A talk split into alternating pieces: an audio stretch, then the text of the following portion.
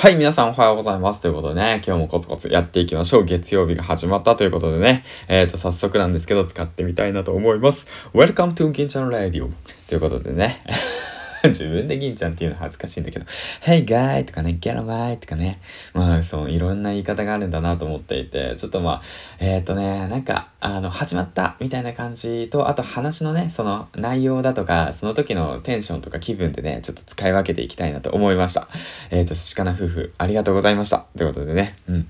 あと、そうですね、今日なんですけども、まあ、一週間がね、始まったってことで、えっ、ー、と、トークテーマの方はどうしようかなと思っていて、自分の時間生きてますかっていう形でね、えっ、ー、と、ツイッターの方に上げさせてもらったんですけども、やはりね、月曜日一日の始まりっていうことでね、少し憂鬱になってしまってるんじゃないでしょうかってことでね、この放送を聞いて少しでもね、ポジティブになって、少しでもね、自分の時間を生きようと思ってくれる放送になればいいかなと思って、気持ちを込めて放送していきたいなと思います。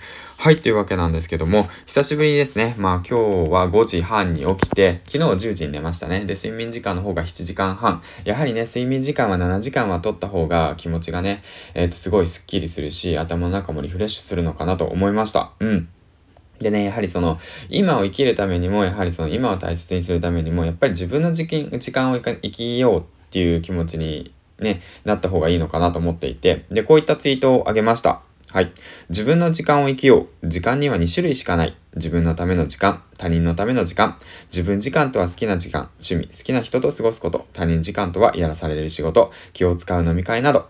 時間がないことを他人の、他人や環境のせいにしてない。自分の時間を増やす努力をしよう。ということでね、こういったことを挙げていきました。はい。というわけなんですけども。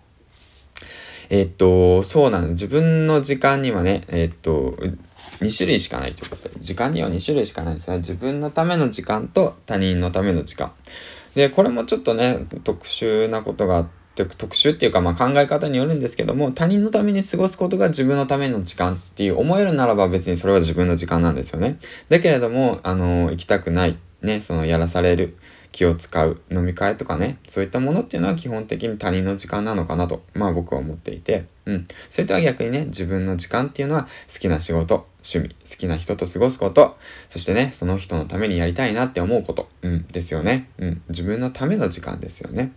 で、そうは、そうは言われても、なかなかね、なかなかね、時間がないんだよと。俺は忙しくて時間がないんだよっていう方、いると思います。わかりますよ。うん。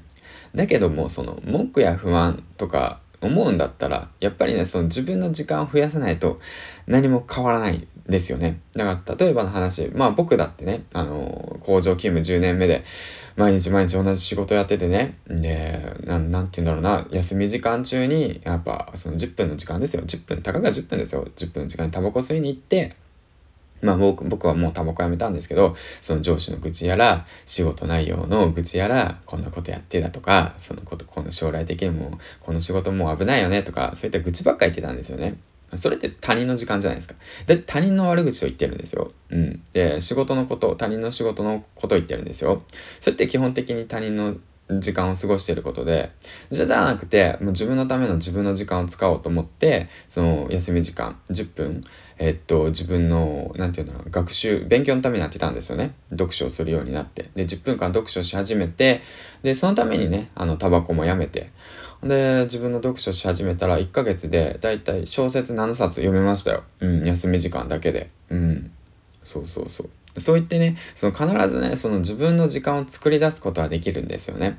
ただ今いるその環境、その今いるその生活スタイルで、その自分の時間を作ろう、うんとしてるからダメなことであって、うんと、今のそのスタイルを変えていくしかないんですよね。うん。だからその今のルーティンをか崩していかないと、あのー、時間は生まれないんですよ。自分の時間を。だから、うんと、自分のね、時間が欲しいって思うのであれば、うん、今の環境に不満を抱いていて、時間がないから俺はできないんだって思うのであれば、あの、今の環境を変える努力をしないと、えー、っと、生まれません。うん、生まれない。うん。でもそのめちゃめちゃ努力する必要ないんですよね。すっごい努力する必要ないです。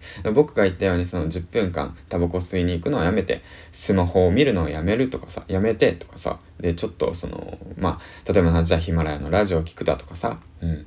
で、YouTube でちょこっと副業の勉強してみるだとかさ、うん。で、そういったことをする。うん。そういったことの積み上げが、あの、将来的に、あの、大きなね、自分の時間を作ることにつながるのかなと。その大きな自分の時間っていうのは、その今やってる仕事が、その自分のやりたい仕事に変わって、その自分のやりたい仕事をやってる時間っていうのは、その自分の時間じゃないですか。うん。だからその自分の時間を生きるために、やっぱりね、その少しの隙間時間でもいいから利用して、あのー、未来のためにコツコツと、うん、あの自分の時間を増やしていく努力をしましょうよっていうことをね、今回はあの話していきました。うん。これはまあ、あのー、去年の自分に言いたいことですね。うん、完全なる去年の自分に言いたいこと。去年の自分に言いたいことですよ。スマホゲームを見る。うん、通勤時間中にスマホゲームを見る。えー、っと、喫煙所に行ってタバコを吸いながら人の愚痴を言う。